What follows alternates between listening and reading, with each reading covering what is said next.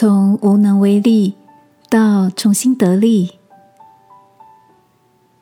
晚安，好好睡，让天父的爱与祝福陪你入睡。朋友，晚安。今天的你一切都好吗？大学好友 Jack 是家中的长子。两年前，母亲因为生病离开后，家里只剩下父亲一个人独居。Jack 说，他每次回家探望，看到眉头深锁的父亲，都会有一种很深的无力感。明明知道抚平伤痛需要时间。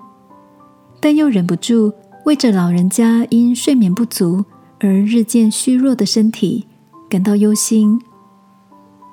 眼见父亲深陷在思念和失去的忧伤中，日益消瘦，这个脑海中忍不住浮现起圣经里的一句箴言：“忧伤的灵使骨枯干。”这几年面对生离死别和病痛忧郁。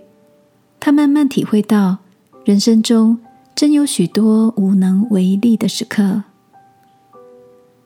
当这个觉得无能为力时，总会把这些担忧跟无解的情绪放在祷告里。每次向天父倾心吐意之后，烦恼仿佛就找到了安置的地方，有一种重新得到力量的感觉。听着老友的分享。我一方面能体会他的无奈，另一方面也为着他找到一个转化心情的方式感到开心。亲爱的，当年纪越长，你是不是也发现有很多事情是自己无法掌控的呢？每当无力感浮现心头，身边是否有人陪伴你，为你打气呢？今晚，如果你也正为着一些无法掌控的事忧虑，一起在祷告中求天父翻转我们的心，因为他要为软弱的加添力量，为疲乏的赐下能力哦。亲爱的天父，在我软弱的时候，更要依靠你，知道你接住我的无能为力。使我被你的爱充满。